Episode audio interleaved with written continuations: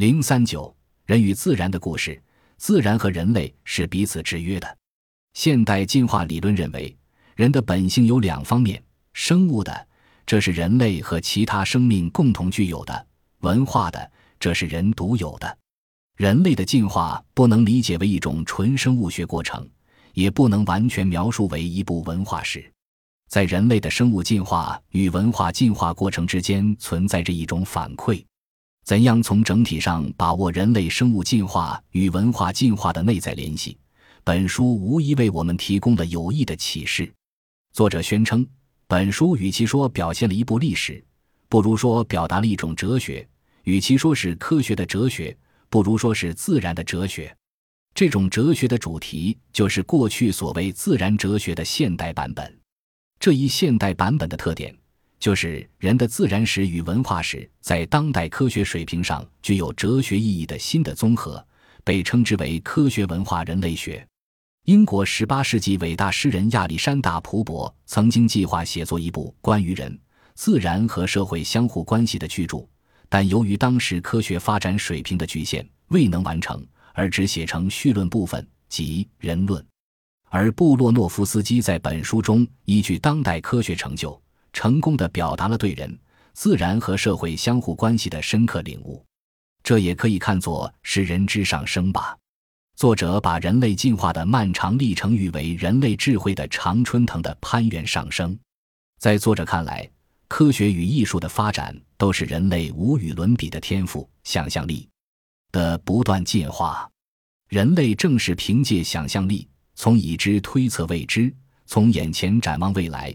跨越时间和空间，以其科学与艺术的辉煌成就，卓然独立于自然界。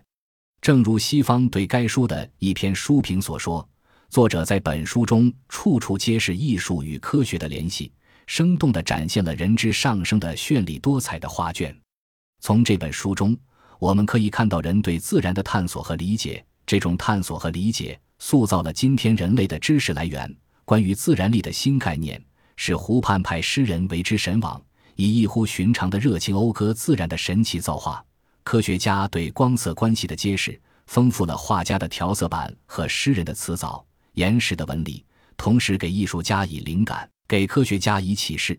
相对论不仅具有科学的伟大意义，而且赋予自然科学理论质朴的人性。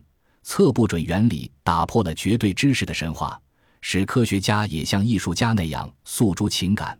杠杆原理与圆周运动概念，标志着新大陆与旧大陆文化进化的新量度。阿拉伯王宫中的几何纹饰，代表着当时人们研究空间对称性的水平。奇音妙响，状物会形，竟蕴含着简单的数学关系。科学家对物质结构的分析，与立体派画家的创作有着异曲同工之妙。复活节岛上表情呆板的石雕人像，暗示着科学上的无所作为。文学艺术的爱情主题，竟使人们领悟到人类性选择的奥秘。农业的起源和牲畜的驯养，不仅是遗传学的古老成就，而且解释了圣经的美妙传说。建筑和雕塑的兴起和发展，反映了人手功能的进化。普罗米修斯遭受天谴的神话，表明学会用火的人最终区别于一切动物，成为掌握巨大力量的神人。文人墨客对科学家的嘲笑。无意中预言了任何一种理论必将受到挑战的命运。米尔顿咏叹历史参孙的诗句，与伽利略和他本人的遭遇相映成趣。伊萨克·牛顿和威廉·布莱克代表着人类思想的两个方面，共同表达了人的本性。李尔王中主人公的癫狂一语，何尝不可以看作对宣扬绝对真理的哲人的生动写照？真可谓奇想连篇，汪洋恣肆，令人叹为观止。